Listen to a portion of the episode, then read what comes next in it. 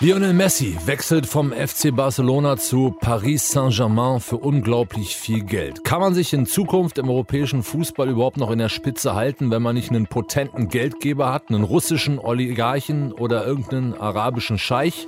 Wird auf jeden Fall ziemlich schwer. Deutschlandfunk Nova. Kurz und heute mit Till Hase. So richtig lange hat es nicht gedauert, bis er einen neuen Verein gefunden hat und die Tränen, die waren irgendwie auch schon relativ schnell wieder trocken. Lionel Messi, einer der größten Fußballer aller Zeit, nach seinem Abschied vom FC Barcelona schon angekommen in der Hauptstadt von Frankreich in Paris bei PSG. Für 40 Millionen Euro spielt er da jetzt und vorher sind schon gekommen in diesem Sommer zu PSG Weinandum zum Beispiel, niederländischer Nationalspieler, Donnarumma, Torhüter des italienischen Europameisters, Hakimi, Ramos, Sergio von Madrid rübergekommen, aber Paris kann sich das leisten. Die bekommen Unterstützung finanzielle aus Katar und trotzdem stellt sich für viele, nicht nur Fußballromantiker, die Frage, ist das gerecht und hält sich da noch irgendjemand an die finanziellen Regeln der UEFA? Es gibt ja dieses Financial Fair Play. Wir wollen darüber reden mit Matthias Frieber aus unserer Sportredaktion, der sitzt im Stuhl nebenan. Schönen guten Morgen, Matthias. Guten Morgen. Messi ist von Barcelona weg, weil der sich an diese Financial Fair Play Regeln der UEFA gehalten hat. Was besagen denn diese Regeln? Also warum konnte sich Barcelona den nicht mehr leisten? Ja, ich glaube, man muss sogar zwei Dinge noch unterscheiden. Es gibt so spanische Regeln der Liga, so eine Art Gehaltsobergrenze. Das ist nochmal das erste Mittel, woran jetzt die Verlängerung von Messi gescheitert ist in Barcelona. Das besagt, dass man nicht mehr als 70 Prozent der Einnahmen an Spielergehälter ausgeben soll. Das ist sozusagen mal die erste Ebene. Und weil insbesondere in der Corona-Zeit auch beim FC Barcelona, die ohnehin sowas von verschuldet sind. Wir reden davon fast 500 Millionen Euro, weil da jetzt noch die Einnahmen eingebrochen sind, konnte man einfach mit dem riesigen Gehalt von Messi diese 70 Prozent Marke nicht mehr halten. Kann man übrigens jetzt auch nach dem Messi-Verkauf noch nicht.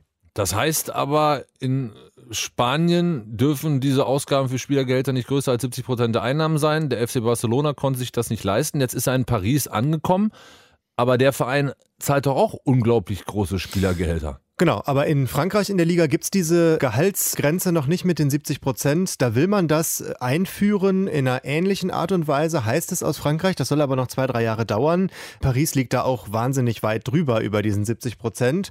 Aber das gibt's eben da noch nicht. Und deswegen kann man sich das in Anführungsstrichen Kleingeld von 40 Millionen extra jetzt noch leisten in Paris. Mhm. Und jetzt mal abgesehen von den jeweils liga-eigenen Regeln in Frankreich und in Spanien, nach den Regeln des Financial Fair Play der UEFA, ist da denn alles jetzt sauber gelaufen mit Messi?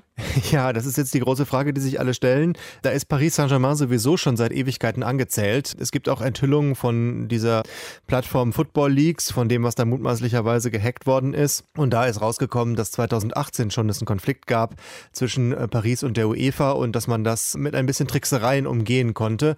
Das ist schwer vorstellbar, wie man da die Regeln einhalten will. Wir erinnern uns vielleicht daran, Neymar ist vor ein paar Jahren dahin gewechselt für 222 Millionen Euro Ablösesumme erstmal. Und Financial Fair Play sagt ja, dass man nicht sehr viel mehr Geld ausgeben, als man einnehmen darf, mal ganz kurz gesagt. Also da geht es vor allen Dingen darum, wo bekommt Paris das ganze Geld her. Jetzt hat die UEFA angekündigt, vor der Europameisterschaft schon, dass man im September nochmal neu über diese Financial Fair Play Regeln verhandeln will. Warum überhaupt? Also haben die erkannt, dass da nicht alles richtig läuft und was ist davon zu erwarten? Ja, es ist ein absoluter zahnloser Tiger, diese Regeln. Wir hatten den Fall Manchester City, die bekommen ja auch sehr, sehr viel Geld von einem Investor. Äh, nicht ganz so wie Paris, aber sehr ähnliches Konstrukt. Und die sind gesperrt worden von der UEFA, durften nicht mal an der Champions League teilnehmen, weil sie eben diese Regeln sowas von äh, gerissen haben. Dann hat der Internationale Sportgerichtshof Kass hat das dann wieder gekippt. Manchester City durfte wieder mitspielen, hat es auch ins Finale geschafft. Und das hat der UEFA nochmal gezeigt, dass das, was sie da bis jetzt gemacht haben, einfach nicht funktioniert. Jetzt im September soll neu drüber geredet werden. Was dabei rauskommt, ist höchst fraglich. Ich glaube, zu einer wirklichen Verbesserung der Situation wird das nicht führen. In Paris spielt jetzt der vielleicht beste Kader, den die Welt jemals gesehen hat, mit einem Europameister als Torwart, den viele für den besten Torhüter der Zukunft der Welt halten. Dann vorne Neymar, Messi. Äh, hinten drin hast du noch Sergio Ramos, den manche für den besten Verteidiger der Welt hatten. So auf Dauer kannst du dich im europäischen Spitzenfußball nur noch halten, wenn du einen Sponsor aus Katar oder was weiß ich nicht woher hast? Oder wird das irgendwie auch noch anders möglich sein? Ja, so sieht es irgendwie aus. Ne? Du hast in deiner illustren Reihe jetzt noch einen Spieler wie Kylian Mbappé vergessen, der hier vorne auch noch drin steht. Also mhm. Neymar, Messi, Mbappé.